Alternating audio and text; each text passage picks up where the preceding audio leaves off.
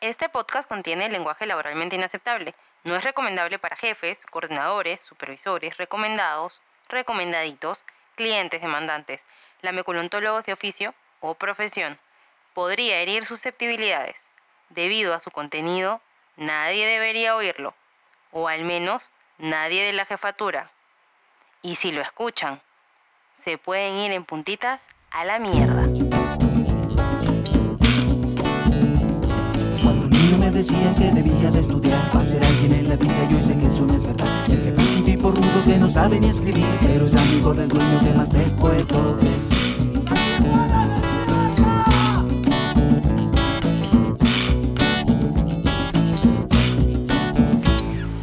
Bienvenidos a La Pajita Laboral. Yo soy Alonso. Yo soy Nancy. Este es un podcast dedicado básicamente a hablar mal de trabajo. Eh, vamos a contarles nuestras historias y vamos a despotricar en general contra nuestros jefes, contra nuestros supervisores y coordinadores y todos los que alguna vez tuvieron algo que ver con nosotros. Vamos a empezar hoy día a hablar con los pininos que tuvimos para empezar a trabajar. Desde casita. Claro, en la niñez. Entonces, cuéntame un poquito cómo empezaste tú a trabajar, digamos, en casa. Ya, en mi casa, para, para ponernos en contexto, mi, mi tía Maruja era la que me, me, me vinculó de alguna manera con esta vaina de, de que tú haces una, de- desempeñas una labor y recibes algo a cambio, ¿no? Entonces mi tía me decía, este, oye, saca los perros o baña los perros y me da, me da cinco soles. De repente venía y, me, y me- con unas facturas de su trabajo y me decía, ordéname las facturas en orden correlativo. Y yo ordenaba todas las facturas, no eran muchas, ¿no? Y me daba cinco soles. A veces hasta me invitaba pollo. Entonces, de alguna manera, uno se convertía en una especie de recomendadito, ¿no? Trabajabas poco y ganaba bien. Entonces, pero de ahí con el tiempo me di cuenta de que uno puede ser el recomendadito de los tíos, pero no de las mamás o de Ah, los no, papás. no, no. De eso me vas a hablar a mí. Eh, cuando yo era, yo era niña, mi hermano y yo eh, recibíamos explotación infantil porque nuestros padres nos pagaban los domingos o nos daban libertad, permisos a cambio de limpiar la casa, cumplir con las tareas del hogar porque los dos trabajaban. Entonces, digamos que teníamos libertad a cambio de trabajo. O sea, eso se llama esclavitud. Sí, así, así empezamos nosotros. Ya luego de eso viene, ya viene el trabajo más o menos en serio, ¿no? Que vienen a ser los cachuelitos, que por ahí algún compañero, un amigo del barrio te recomienda algo. En mi, en mi caso, por ejemplo, mi tío, que era mensajero en una empresa de, transporte, de la cual no vamos a decir su nombre, tenía eh, unos amigos que habían puesto una empresita por ahí que repartían pasajes, repartían boletos y cobranzas, esas cosas. Y bueno, ya me recomendó, ¿no? Pero ya ahí tú te das cuenta de, de que de cuando eres el recomendadito y este y el que te recomienda es un, un mensajero, igual que tú. Tal vez con más tiempo en la empresa, ¿no? Tal vez, a diferencia tuyo que andabas en bicicleta, este andaba en moto. Pero no eres el recomendado de un gerente. O sea, no el- era la vara. Claro, no era la vara. Entonces, cuando ya yo entraba a, a trabajar en esa empresa, este, manejaba bicicleta, kilómetros de kilómetros, subía, bajaba, iba por aquí, o sea, tra- trabajaba de verdad. Y me pagaban mal y no tenía seguro, no tenía absolutamente nada, ¿no? Que- y ahí me di cuenta, pues, ¿no? Que ahí tú, ¿cuál es la diferencia entre ser un recomendado y un recomendadito? El recomendado viene a ser el que lo recomienda cualquier fulano. Que te pasa el dato. te pasa el dato y ya tú te defiendes, como sea, ¿no? Por más que sea tu tío y que conozca a los fulanos. Y el recomendadito vendría a ser el hijo del jefe, del gerente, de por aquí, de por allá, ¿no? O el calentado de alguien. O el calentado de alguien, no sé qué. Alguien a que tú, por más que trabaje mal, ya no lo puedes votar. Pues. Entonces ya, este, en este caso, en el caso en, que yo, en el que- en el que yo entré a esa empresa, era el recomendado del mensajero, pues. Y me hacían trabajar un montón, pues imagínate. Bueno, ahora que tú has hecho la diferencia entre recomendado y recomendadito, entonces me siento dentro del grupo de recomendado.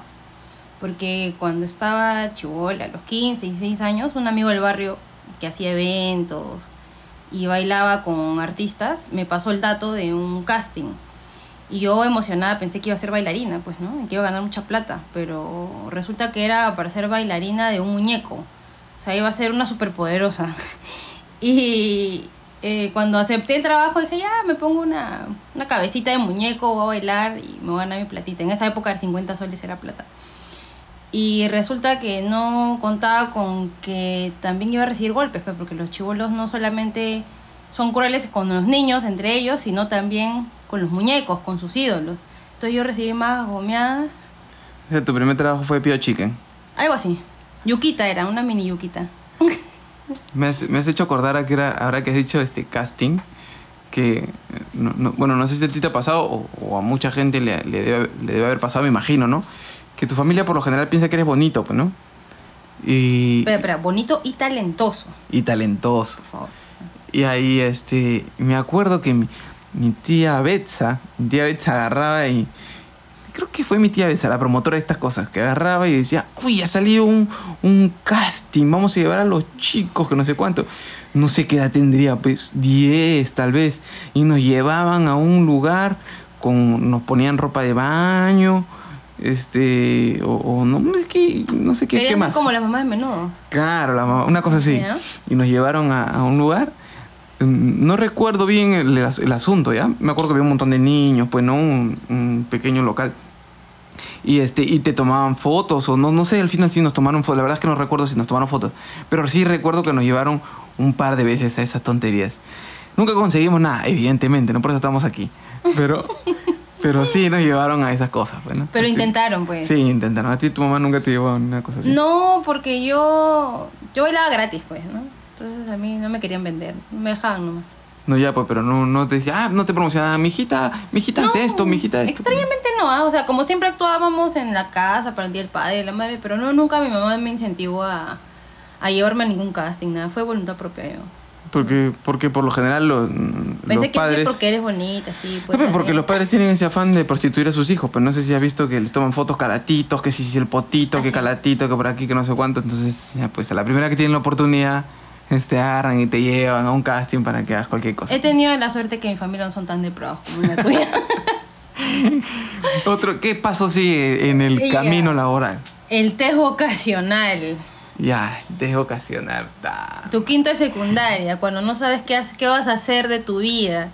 Yo estudiaba en, el, en un colegio nacional, colegio Belaunde, en La Victoria. Y cayeron en una universidad del... eh, no, que era la que no vamos a decir el nombre, ¿no? Tristemente célebre, que ya no tiene ni título. Pero se ¿Que puede volar? ¿Que puede volar? Que puede volar. Ah, ya, ya, ya. Sí, que puede volar y que, y que es peruana. Menos mal que no vamos a decir el nombre. Sí, porque no nos pagan tampoco. Sí, no tenemos No, oficial. no, además ya ni, ni título tiene, ¿no? O sea que ya, ¿para qué? Y esta universidad, pues nos llevaron un test vocacional, nos llevaron un test vocacional y un examen de admisión. Ah, ya. Eh, pero en el test vocacional recuerdo que este, dijeron que yo había este, que tenía actitudes para la computación y la robótica, no sé qué. Después vinieron con un balotario, un montón de preguntas para hacernos un examen de admisión, pues no pues universidad, una universidad particular. pues. Y este y yo recuerdo, no, yo al comienzo recuerdo en primaria me llevaba bien con las matemáticas, pero ya después ya no ya. Ya tenía una profesora mala que no me enseñaba bien yo realmente no entendía nada de los números nada, nada. Así que cuando me llegó el examen vocacional agarré, perdón, el, el examen de admisión, agarré y no respondí nada de matemáticas, nada, nada, nada. Ni una sola pregunta de matemática. Tenías medio ingreso asegurado nomás entonces. Y, y obviamente pues no ingresaba a ningún lado, pues no. Además, no era un examen de esos del, del que tienen nota y, y te jalaban, pues no. Así que yo no, no me sentía con la obligación de responder todas las preguntas. Así que no respondí, pues nada de matemática, nada. Y, y al final no sé a qué cosa ingresé, pero me dijeron que había ingresado. A no sé qué vaina ingresé. Pues tenías perfil para ser un ingeniero de sistemas, una vez así, ¿no? Oh, ¿qué, qué cosa me habrían metido? No recuerdo, la verdad es que comunicación, alguna tontería de esas que se les ocurre a ellos que tienes que ingresar porque tienes que pagar tu De hecho, una carrera que ellos enseñan, pues, ¿no? Lógicamente. Obviamente. En mi caso, bueno, yo estudié en el liceo eh, naval y fueron varias universidades a hacernos test vocacional. Lo curioso fue que en algo similar a lo tuyo, porque también fue esa universidad y otras dos más, pero esa universidad en particular eh, vinieron a entregar los resultados después del examen y empezaron a llamar por orden alfabético a todos los alumnos de mi salón. Y te hablo de gente que iba a repetir el año, gente que estaba mal y había ingresado a su universidad. Entonces ellos estaban felices, pe, porque iban a repetir el año, pero tenían un ingreso a la universidad. Entonces, y habían conseguido, habían conseguido el ingreso a la universidad sin haber terminado el colegio. Eh, Niños genios. para que veas. Entonces, este, bueno, luego de eso viene el currículum vitae. ¿Cómo te preparas para presentarte a un ¿qué, trabajo, no? ¿Qué es lo que te pide un currículum vitae? Bueno, eh, anteriormente había cosas que no se habían incluido, como, como, como ahora, ¿no? Que te preguntan algo, creo me me parece que te ponen algo de qué piensas de ti o qué habilidades tienes. si Te tienes- piden resumen, una reseña de tus aptitudes. Entonces tú más o menos tienes que en un párrafo venderte y decir eh, que eres bueno para algunas cosas, que tienes algunas aptitudes. Entonces en ese resumen tendrías que tú captar la atención de, de los reclutadores para... que Pero, te- ¿qué es lo que te pide en general? Un currículum vitae, de la principio a final. La estructura. primero, la información personal. Entonces, tu- tus datos personales. Tu nombre, tu lugar de nacimiento, teléfono, correo electrónico, tu foto. Importante, ¿no? Luego, este, tu lugar de estudios, centros de estudios, eh, tanto del colegio como técnicos universitarios. Luego viene la experiencia laboral, ¿no? ¿Y cómo hacemos cuando no tienes experiencia laboral? Porque estamos hablando de que tu primer currículum vitae. Sí, pero mira, este, cuando yo empecé a hacer el currículum vitae me tropecé con uno, un, primer problema, an- antes incluso de la experiencia laboral. Eh, cuando dicen, ¿dónde has, ¿dónde has estudiado? Colegios. Yo había estado como en seis colegios. Entonces tienes que poner por cada Ya, año. pues. Y entonces tú agarras y dices, voy a buscar qué colegio era, ¿no? Pero ahora, ahora ya creo que han cambiado, ¿no? Porque, bueno, finalmente yo terminé en el colegio Víctor Andrés Belaunde. Pero antes de eso había estado en el colegio 111, 125, 26, no sé. Este, colegios con números. Entonces tú no estabas seguro de cómo se llamaba tu colegio y le preguntabas a tu papá, mamá, ¿dónde, dónde estudié? ¿Cómo se llamaba este colegio? Ah, no sé. Y los padres jamás saben eso. Tenías que ir a investigar. El colegio 111, que no sé cuánto, de tal agrupación, no sé qué. Y tenías que poner esas cosas, ¿no? Y tenías que darte la chamba de investigar dónde habías estudiado. Tú sabías dónde habías estudiado, pero no cómo se llamaba ese colegio. Oye, pero yo nunca he entendido, o sea, digamos, ¿no? Lo importante es que acabaste la secundaria. Entonces, por último, sería poner el colegio en el que acabaste la secundaria y listo. Porque se supone que para haber acabado la secundaria estudiaste la primaria inicial. Entonces, ¿por qué tener que poner la lista de todos los colegios? Bueno, no sé cómo será pero ahora, sí pero... piden, no, pero o sea, sí piden todos los lugares donde has estudiado. ¿Ah, sí? Sí. Yo, bueno, hace tiempo, que no, entenderé. hace tiempo que no busco trabajo, por eso que no sé. Pero este, cuando, en la- en la época en, presentaba, en que presentaba currículums a cada rato, era así, pues, ponías todos los datos y no sé cuánto, y, y que si estudiaste tal, y que... Entonces, ese era un- uno de los problemas. Claro, el siguiente problema era el que tú planteabas. ¿Qué pasa si no has tenido nunca un trabajo? Claro, ¿qué pongo ahí? Pues, por ejemplo, nosotros hablamos de que teníamos cachuelos. Ya, este, más o menos para tu primera chamba, tu cachuelo podría servirte como referencia o como experiencia para ese trabajo. En tu caso. Eh, bueno, los cachuelos sí, pues porque el el lugar donde yo te contaba que trabajaba era una, una empresa más o menos constituida que repartía ciertas cosas, ¿no? Claro. Que repartía pasajes vaina. Pero sí, más o menos que era una, una empresa, pues, legal. Así que sí, pues sí podía... Que, que si yo no terminé bien en buenos términos con ellos, claro, yo no ponía este, los datos de ellos, ¿no? Pero sí ponía que había trabajado en ese Eh, lugar. no me digas que ponías en referencia lo que he visto a mucha gente, ¿no? Que pone el teléfono, pone la, la empresa, pero pone el teléfono del primo, el tío. Entonces le dice, oye, por si acaso, si te llaman, te haces pasar por tal persona y tienes que dar mi referencia. ¿Alguna vez has hecho eso? No, nunca. Porque lo he escuchado, lo he visto. Tampoco lo he hecho, pero lo he visto. ¿ah? Ah, feo. sí, lo escuché, un amigo me contó. Algo así escuché. No, nunca, lo- nunca lo hice, pero este. Porque suponía que si se lo- le decía esto a alguno de mis patas la iban a cagar, pe, por eso que nunca le dije, oye, ¿sabes qué? No sabían mentir. No, no, o sea, no, no confiaba en ellos.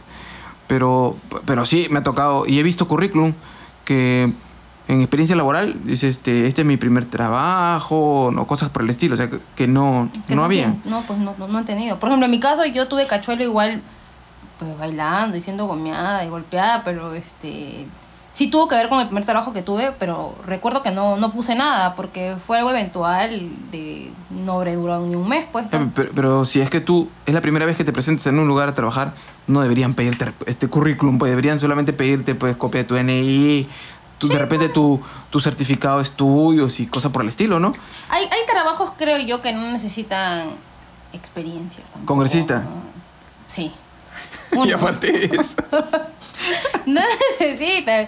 Oye, o sea, hay cosas en muchos trabajos que son tan mecánicas que te explican en un día y los puedes hacer. o sea. No, pues, pero hay un montón de trabajos hasta, hasta para barrer las calles te piden un montón de documentos. Por eso, si, si tú me dices, hay Sí, trabajos que no te piden, hay, hay trabajos que no te piden nada, congresista, pues no te piden nada.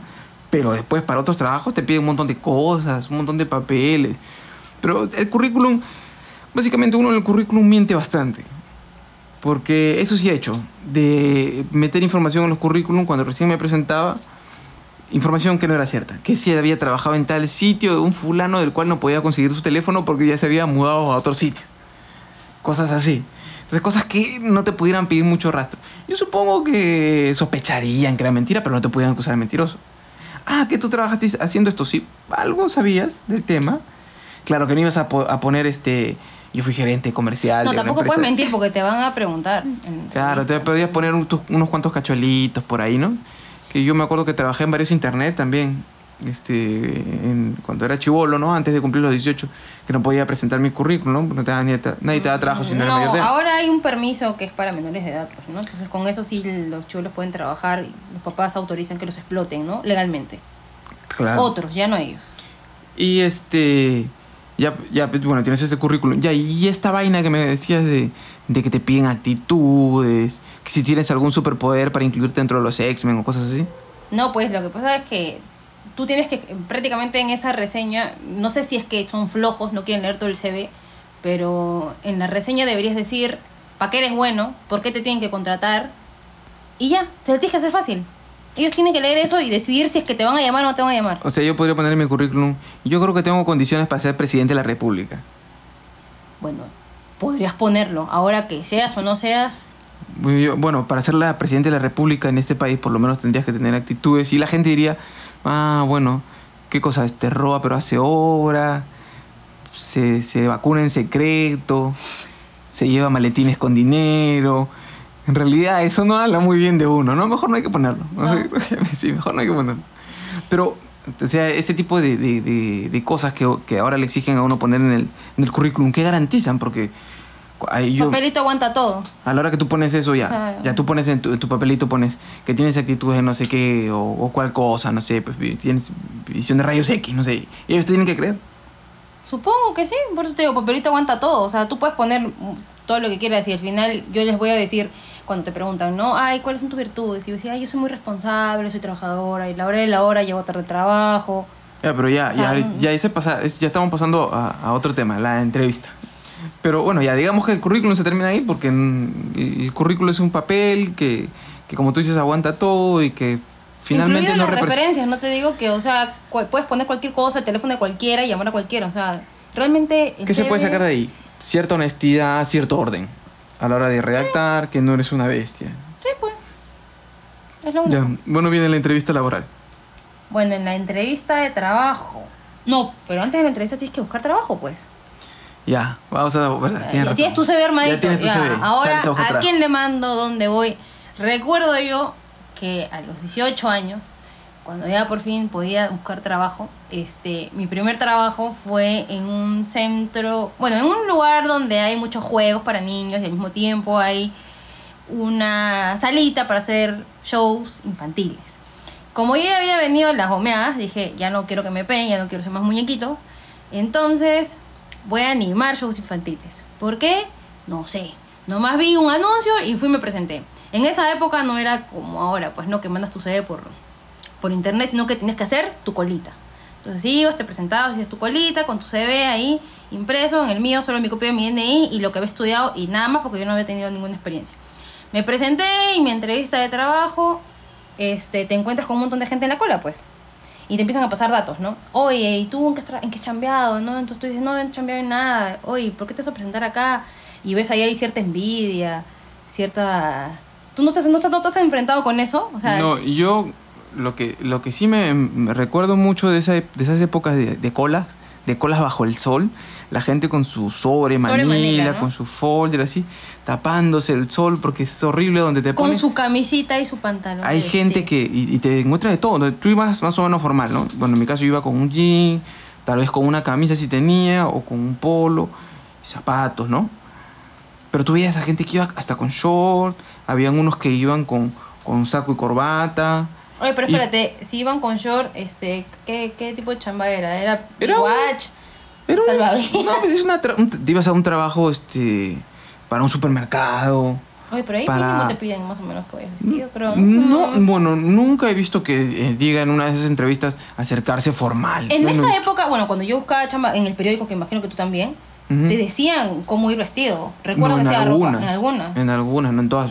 Cuando ibas a un supermercado, no, no decía nada de eso. Ven informal, no. En algunas chambas, por ejemplo, había una que sí decía que era formal. La chamba era, eh, consistía en vender seguros a México, Telefónicamente. telefónicamente. ¿Y Entonces, de qué tú- sirve que vayas bien tú- tela? No sé, yo eso tampoco nunca lo he entendido. Debería, uno debería ir bien cómodo, ¿no? Para estar sentado claro. ahí. Seis horas creo que trabajaba. Seis horas sentado, bien cómodo, por lo menos, ¿no? Y, este, y ahí pues tenías que lidiar con los mexicanos, que no era muy, muy, muy fregado, ¿ya? Este, hasta vendí, creo que dos días nomás trabajé en esa vaina y, y, este, y hasta vendí dos seguros. Pero eh, te encontrabas pues, en las colas con gente de todo tipo. Y no sentía envidia de, de- de la gente que estaba ahí, ¿ya? O sea, los, los sentía más bien con, con ¿Tendrá que ver afán con de, el de género? pasarse datos. Porque, o sea, yo he visto, bueno, me ha pasado. Supongo que tendría que ver en este caso, por ejemplo, con que era baile, presencia, no lo sé. Pero sí, o sea, era como que te miraban de reojo y ya, ¿y tú cuántos años tienes? ¿Y por qué has venido? ¿Y sabes bailar? Y te preguntaban un montón de cosas. Yo pensé que estaba en la entrevista, en la cola. O sea, y gente que era, claro, mayor que yo, pues, ¿no? Yo No, creo, que, creo que ¿no? los peruanos somos por naturaleza envidiosos, ¿no? Sí, debe ser por eso. Pero en el, en el tipo de rubro en el que yo me había metido, no, no vi nada de eso. O no recuerdo, al Mi- menos. Para mi primera experiencia en busca de chamba, sí, así vi mu- mu- mucho de eso, mucho recelo. Lo que sí, lo que sí este, recordaba así con, con, con cierta tristeza, o, o como quien mira a alguien pasar por el. Como, que, como quien pasa por el desierto y mira a un tipo muriéndose de sed ahí al costado de la carretera. Así yo, yo me veía así con toda la gente ahí en, en la cola.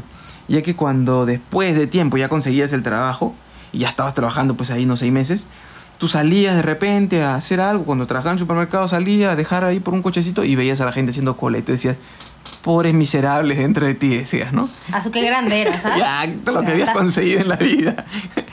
bueno, ya bueno, eso se, eso se enfrenta cuando tú vas a buscar tu trabajo, ¿no? Básicamente todo lo mismo. En, claro, en esa época, pues, ¿no? Para la primera chamba al menos si era presencial, era hacer tu colita, esperar tu turno. Luego viene La entrevista la de entrevista, trabajo, pues. que hasta ahí no tenías garantizado el trabajo. No, nada. Nada, tenías Nada. que pasar tu entrevista. Varios filtros. A veces, bueno, casi siempre empiezas con el examen psicológico. Los benditos dibujitos. Dibújame un arbolito. O dibújame una persona bajo la lluvia. Entonces, Eso nunca lo he entendido bien, porque siempre te dicen, y hay un montón de, de- te encontrabas con un montón de gente en esa época que te decía, oye, ¿y qué pasa? ¿Pasaste para este supermercado? ¿Pasaste para esta chamba de no sé cuánto? ¿Y en qué te quedaste? No, no, no sabría decirte exactamente, pero pasé esta prueba, pasé esta prueba y después del dibujo ya no me llamaron. Te quedaste en el dibujo, pe huevón. ¿cómo dibujaste? Te ¿Cómo dibujaste? Y, yo, y había gente que me decía, no, el dibujo bajo la lluvia tienes que ponerle paraguas. Y yo la verdad es que nunca he dibujado al el muñequito bajo la lluvia con el paraguas. O si lo he dibujado bajo la lluvia porque a mí me gusta el agua, ¿no? Entonces yo lo ponía como que se estaba divirtiendo el muñequito ahí en, en- en el agua mojándose. Y en pocos trabajos no he superado la prueba del dibujito. Pero hay gente que me dice que con el, eh, si no ponen el paraguas no han pasado la prueba. Entonces parece que tienen diferentes criterios. Debe ser según el perfil que buscan, supongo, porque en algún momento, en alguna entrevista que yo no pasé, y fue por eso, y pregunté y me dijeron que era por eso. Yo había dibujado, dibujado una persona bajo la lluvia con un paraguas y por ahí me caían algunas gotitas. Y un amigo de mi mamá, que era psicólogo, le, me- le dije, ¿no? Mamá, me pasó este examen. ¿Qué ha pasado? Y me dice, tengo un amigo, a ver, vamos, vamos para que hables con él y a ver, dibújale. Le dibujé todo nuevo, le enseñé y me dijo que, sí, pues, te estás mojando, me dice. ¿Por qué te dibujas un paraguas si te vas a mojar igual? Entonces, no te proteges. Y yo, pero a mí me gusta el agua, pero yo asumí que tenía que dibujar un paraguas porque ya me habían dicho, dibujas a una persona bajo la lluvia con su paraguas. Pero en ningún momento me dijeron que no me podían coger gotitas de agua. Ya, pero eso viene a ser... Bueno, ya en, en general, yo, yo creo que los exámenes psicológicos dentro de los trabajos la verdad que no creo que sirvan para mucho, o al menos en, el, en, en los cargos en los que yo me he encontrado, o los tipos de trabajos en los que me he encontrado, te encuentras una tira de desadaptados trabajando contigo que tú dices, ¿estos pasaron examen psicológico? ¿Este fulano este, está bien de la cabeza? Yo me acuerdo que trabajaba un- con un tipo que cada vez que llegaba decía, huele a cholo. Y yo lo miraba al tipo y le decía que no te habrás bañado, pues no. Porque era un comentario bastante desatinado, bastante racista. Entonces, bueno, en general, pues, y me he encontrado con un montón de gente diferente, pero que tú dices, este fulano que, ¿qué le ocurre? ¿Está bien de la cabeza? Claro. Entonces, no sé si sirve de mucho esto de, la- de- de los exámenes psicológicos las entrevistas, dentro de las entrevistas de trabajo, ¿no? Pero lo que, sí, lo que sí sirve dentro de las entrevistas de trabajo es mentir bastante, mentir. Porque si a ti te saliste mal de un trabajo anterior porque denunciaste algo y porque hiciste o dijiste tal o cual cosa que a los jefes no les gustó y te votaron, si tú lo dices en una entrevista de trabajo, No te ¿sabes qué? llamar. Yo denuncié a mi jefe porque lo estaban, este, porque nos estaba robando a los trabajadores. Esto donde tú estás yendo a trabajar van a decir, ah, no, a este pata le gusta hacer denuncias. ¿Qué me ha pasado? Que una vez se me escapó entre una entrevista de trabajo que yo dije que había este, puesto una denuncia a un fulano porque había hecho una cosa indebida, que ya ni siquiera recuerdo qué cosa era, pero nunca me llamaron de ese trabajo. Así que yo sospecho que fue por eso, ¿no? Hay Entonces, algún tipo de solidaridad entre ellos. pues, Claro, no vamos a claro. contratar a un, un denunciante. No vamos a trabajar a alguien que No, nos denuncie ante el ministerio, cosas por el estilo, ¿no? Entonces, sí, las entrevistas de trabajo son lugares donde uno también aprende a mentir bastante. Básicamente porque lo que tú quieres es conseguir ese trabajo. Y sabes que si vas a decir, ser honesto y decir la verdad, probablemente no destaques. Y lo que tienes que hacer es destacar, llamar su atención. Entonces ahí es donde te preguntan la- las virtudes, defectos que tienes, o qué has conseguido en el trabajo en el que has estado, qué logros has tenido. eh, o te preguntan, ¿no? ¿Por qué dejaste ese trabajo? Y ahí la pregunta es, ¿te votaron? ¿Te fuiste? ¿Se, acabó tu contrato? Y te empiezan a hacer todas las preguntas. Y en esa vena de los defectos y las virtudes, ya tú empiezas ya a, a buscar la, la tangente, ya, ¿no? Cuando te Eh, empiezan... espera, espera, ¿eso, ¿Eso es cuando los defectos terminan siendo una virtud? Eso Ya, es. esa que mi defecto es que soy muy responsable, soy muy perseverante. Soy demasiado puntual. Entonces, Entonces dices, todas puras virtudes nomás, no tienes defectos. y ese fulano se convierte, ¡ah, su madre! De verdad que este muchacho debería ser el próximo papa. De verdad que sus defectos son virtudes y sus virtudes son más virtuosas todavía de lo que le está diciendo.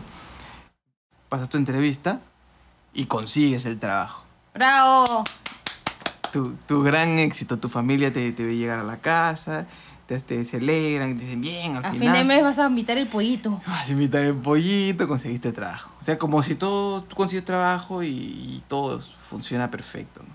Pero ya, bueno, ya no vamos a profundizar en eso en este momento. Ese es el tema para otro, para otro programa. Vamos a hablar de la primera chamba. Ya, pues, tu primera, chamba. experiencia. Ya, ¿Qué tal tu primera experiencia en la chamba? Bueno, en mi caso, siguiendo yo mi rubro de bailarina, casi dalina, este, empecé a trabajar en un lugar donde hay juegos mecánicos, pero también hacen shows infantiles. Entonces, yo iba a ser bailarina, pero resulta que no pude ser bailarina porque la chica que entró conmigo tenía voz así, bien ronca, así. Entonces, cuando le dieron el micrófono, dijeron, no, hijita, tú vas a asustar a, todos los niños. Así que, ¿quién, quién más está acá? Tú, ya ven para acá, ven para acá.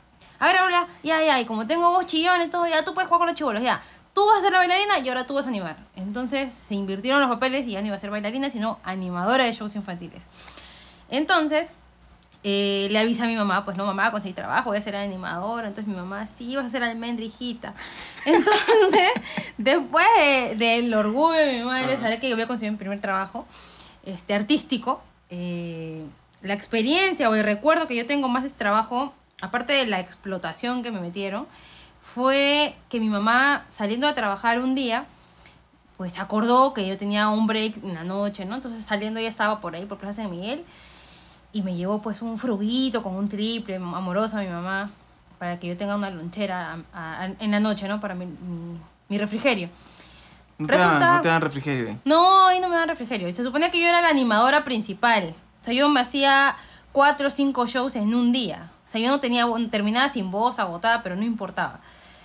¿Qué pasaba? Que en esos lugares no solamente eras animadora, sino también que hacías las labores de limpieza, porque en esa salita de shows infantiles, los, los padres llevaban pues dulces, este, serpentina y toda la tontería. Entonces terminaba el show infantil, empezaba otro a la media hora. Y en esa media hora tenías que limpiar todo el desastre que habían dejado todos chivolos. Pero eso no estaba en, en el anuncio, no decía animadora No. conserje. No, no, no. No decía que yo era la señora de limpieza de esa sala. Ahí decía que yo era animadora. Yo le había dicho a mi mamá que era animadora de shows infantiles. Entonces, yo me encontraba terminando un show infantil y agarré, pues como siempre, ya me habían dicho, agarra tu escobita, tu recogedor, tu trapeador. Entonces yo ahí barriendo, limpiando todas las porquerías de los mocosos. Y no sé cómo escucho hijita. Y yo volteo y mi mamá me encuentra trapeando pisos. En ese momento yo creo que mi mamá pensó lo peor. Dijo, mi hija me engañó. Me dijo que iba a ser artista, que iba a ser animadora. Mi mamá imaginaba que yo tenía un póster afuera del centro comercial con mi cara y no. Llegando a la casa no me dijo nada, me Pero dijo, te dejo tu refrigerio. Felizmente que tu mamá no fue a, a buscarte con todas sus amigas, porque la mamá, mi hijita hace esto, vamos a, a ver a mi amiga. Sacando pecho, hijita, ¿no? Sacando pecho con todas sus amigas del barrio a recogerte. No, menos mal que en ese momento no. Entonces cuando llego a la casa de mi mamá, y me- después de haberme dejado mi refrigerio y todo, se va, me dice, preocupada, ¿no? Igual, como- me- la sentí más bien ya no orgullosa, me decepcionada, ¿no? Este, apenada. Estaba sufriendo de haberme visto a mí trapeando pisos, ¿no? Y mi mamá me había dicho, hijita, el trabajo dignifica, mira que cualquier, cualquier trabajo, este, tú te tienes que sentir orgullosa de lo que sea que hagas, porque el trabajo dignifica a la persona, ¿no? Entonces, la verdad es que yo no sentí que dignifique nada a mi mamá. Mi mamá, todo lo contrario, la sentí más bien deprimida, triste, porque yo era una trapeadora de pisos de un lugar donde hacían shows infantiles. Entonces, creo que decepcioné a mi mamá en mi primer trabajo. Mamá, discúlpame si estás escuchando esto. Sin, este, sin descalificar a la señora estrapeadora de piso. No, por supuesto, solamente que este, creo que mi mamá sintió que la engañé, ¿no? Pero... Y nunca, este, como tu mamá se sintió tan, tan, este... No, no, pero espérate, para que mi mamá me creyera, volvió a ir un par de ¿Sí? veces más. ¿Ya? Pero ahí sí me vio animando. Ah, ya. Entonces ya digamos que ahora sí me creyó, no le mentí. Pero tu mamá, este, igual, o sea, sabía que tú tenías así como Fiona, ¿no? De día animas, de noche trapea piso. Algo así. Pero nunca tu mamá, me, nunca me tu mamá nunca trapeó un marco. piso en su vida. No, sí. Yo cuando llegaba a mi casa, obviamente de trabajar, la encontraba trapeando, pero creo que ya la encontraba triste trapeando, ¿no? O sea, era, recordaba, mientras ella trapeaba, recordaba a mi hija también hacer la misma mierda que yo. Y ahora tú, cuéntame, ¿cuál fue tu primera experiencia de trabajo? Ya, mi, mi primera, mi primera, bueno, a mí, tengo que decir, te- tengo que contarlo de esta manera. A mí nunca me gustó el colegio. Siempre detesté el colegio. Odiaba el colegio. Yo estaba en un colegio este, nacional y, bueno, ya en los últimos años que por ahí tuve unos patas más o menos que, ya, ma- más, o menos que no estuvo tan mal, ¿no? Los últimos años de secundaria. Pero, este, nunca me había gustado el colegio. Siempre me pareció una de las experiencias más horribles estar en el colegio. ¿no? Cuando la gente dice, ay, ¿cómo me gustaría ser niño para volver al colegio? Y, ¿no? Yo digo, ni cagando, ni cagando me gustaría ser niño nuevamente. Y, y, bueno, a pesar de que odio trabajar, tampoco me gustaría ser niño porque tienes que depender de lo que te puedan, que si tus padres te quieren dar o no te quieren dar y tienes que, como en tu caso, ¿no? Este, la esclavitud, ¿no? De que Sí, si haces, sales, si no haces, no sales. ¿no? sí. Bueno, yo cuando fui al, al primer trabajo que encontré fue en un supermercado. Y yo sentí ese supermercado como un reemplazo del colegio. Me- yo la pasé muy bien el primer año en ese lugar. A pesar de que ganaba una porquería, porque en esa época te pagan 480. Con 480, pues en esta época no sobrevives, pues, ¿no? Pero en aquel entonces yo ganaba 480. Felizmente vivía en la casa de mi abuela, porque si no, para pagarme una casa, un cuarto, una hueva así, No, eso para no, no ¿no? me alcanzaba. Entonces, ya bueno, ganaba cuatro. Pero había gente que ahí tenía hijos y toda esa vaina, entonces a mí me sorprendía. Ganabas 480, era una porquería. Este, estabas de sol a sol ahí metido. En teoría eran 8 horas. Pero la gente que ha trabajado en un supermercado me comprenderá cuando digo que las 8 horas no eran del todo ciertas. ¿No? Que, que por ahí te dan unos beneficios que son una metida de dedo, la verdad. Pero fuera de eso, la pasé yo bastante bien. Tenía este, un montón de patas y pucha, la, la pasamos bacán, ¿no? En, el supermercado, los que, los que han trabajado ahí van a, saber, van a recordar que hay una cosa que se llama merma. La merma son yogures que recién han vencido y que los botas. ¿No? Los botas. No están malogrados, pero botas. Ya. Entonces, nosotros, yo trabajaba en el área de lácteos, y tenía otros patas ahí que trabajaban en otras áreas, a veces se armaba como un pequeño, un pequeño banquetito, ¿no? Entonces cada quien aportaba algo. Era el recreo. Era el recreo y no por, oye, tengo yogur, oye, tengo pan, y por acá ya vamos a juntar, y, y intercambiábamos, pues, ¿no? Por Intercambiaba ahí lonchera. Intercambiábamos loncheras, por Ya. ahí alguien tenía, oh, tengo unas galletitas que por acá, y empezamos a tragar ahí abajo, helado, y, y- y la pasábamos acá. Y, nos íbamos a la- al área de comidas preparadas y oh, una compañera que teníamos por ahí nos invitaba a comida y la pasábamos bien bacán. Después había ahí un jefe eh, que era este el jefe directo, ¿no? No era el gerente, ¿no? Que era pata bien bacán ya. El, el pata te convencía rápidamente. Tú, eh, el pata era tan hábil para convencerte que tú no te das cuenta que te está metiendo el dedo. Entonces tú le decías, oye, compadre, este, me, me debes eh, dos días para, para irme a mi casa. Ah, ya, mira, ¿sabes qué? Hoy día vamos a hacer amanecida. Tú vienes, haces tu horario normal y después vienes en la amanecida. Y entonces ya, pues, ¿no? Al día siguiente vienes normal en tu horario. Y tú, ya, chévere, chévere. Y de ahí al rato reaccionabas y decías, aguanta, pero si voy a venir amanecida y al día siguiente voy a venir en mi horario normal y hoy día vengo en mi horario normal, no me estás pagando ningún día. Sí, pero lo que pasa... Y te metía un cuentazo, ¿no? Entonces te terminaba metiendo el dedo y tú terminabas bien feliz. Es- esa es una de las cosas negativas, pero no tanto, ¿no? Eh, cuando, en mi primer trabajo yo me sentí tan cómodo en el lugar donde estaba. El ambiente laboral. El ambiente laboral era tan chévere que no me daba cuenta de, que me de lo mucho que me cagaban. No era consciente de todo eso. Porque te divertías. Porque me divertía, la pasaba bien. Había un gerente, este, sí tengo que decir el nombre de este gerente, se llamaba, se llama, debe estar vivo, Francisco Rivera. Es el mejor jefe que he tenido yo. Un tipo amable, que siempre se, se sentaba con la gente a compartir. No era de esos cojudos estirados que tenían esa, ese gesto en la cara de que algo olía mierda y llegaba así asado, ¿no? No, este pata era amable, le gustaba que las cosas salieran bien, pero contribuía, ¿no? No, no era un huevón que estaba metiendo el dedo en la llaga siempre. Ese pata, este, siempre lo recuerdo con, con bastante estima. Ya pasado el año, la gente se empezó a ir.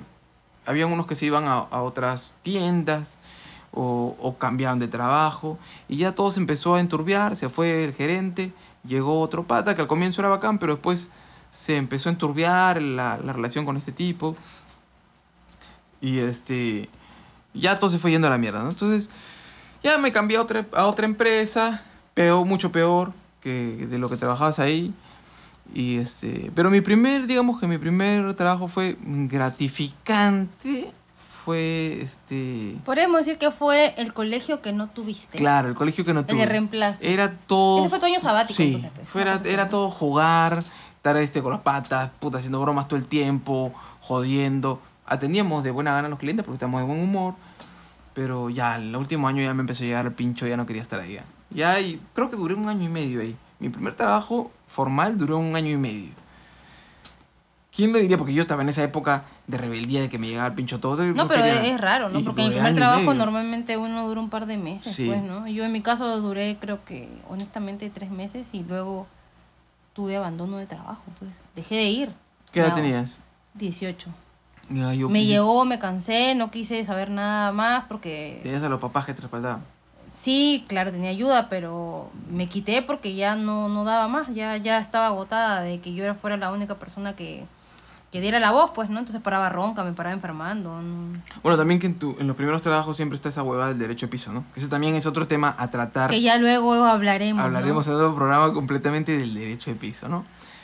Creo que ya hemos llegado a- hasta, para hacer nuestro primer programa, hemos llegado cronológicamente a, a- a los primeros pasos en el tema laboral. Creo que ya podemos cerrar este primer programa y, este, bueno, pasar a despedirnos. No se olviden que pueden compartir sus historias con nosotros, mierdicatorias. No sé si deberíamos explicar. Deberías explicar. No, bueno, las mierdicatorias básicamente son no lo que ustedes creen, esos saludos para los amigos, no, todo lo contrario. Son Son unos recuerdos, unos recuerditos de esos jefes tan cariñosos. o compañeros. o compañeros o recomendados que conociste por ahí que le tienes bastante cariño. Yo, por ejemplo, voy a hacer una Ah, mierdicatoria. bueno, a ver, empecemos con la Empecemos como para dar el ejemplo, ¿no? Ya. No recuerdo su apellido, pero se llamaba Lidia. Entonces la Era, primera mierdicatoria va para Lidia. Lidia, si nos estás Lidia, escuchando, esta va para ti. estaba para ti. Lidia era la persona más estúpida del planeta que tú pudieras conocer en un trabajo. La jefa de cajas. ¿Y tu mierdicatoria sería? Mi, mi, mi mierdicatoria es Lidia. Sigue el ejemplo del compañero Alan García y métete un tiro en la cabeza. Bueno, ya, con ese ejemplo creo que no va a haber dudas siquiera de qué queremos decir con la mierdicatoria. Si quieren pueden decir el nombre, si quieren un apodo o si quieren simplemente decirlo. Nos pueden enviar, no sé, si quieren audios o mensajes de texto vía inbox, por Facebook, por Instagram o en Twitter como hashtag pajita laboral. Eh, ¿No te gustaría mandar una mierdicatoria? Tú trabajaste en ese lugar de, de, este, de baile, de repente tienes a alguien que, que recuerde, de repente no es un hombre, pero para el jefe de ese lugar, eh, creo que sería bonito que... Bueno, la verdad es que no recuerdo el nombre, pero lo único que sí recuerdo era que era un viejo verde. No tan viejo, pero para mi edad en ese momento era un viejo verde. Entonces la mierdicatoria sería para ti del... No sé, no debo decir el nombre del lugar. No a decir el nombre del lugar. Para ti que eras jefe de eventos del mm, park, te puedes meter tus bailecitos de mierda en el culito. Bueno, gracias por escucharnos. Hasta la próxima. Adiós.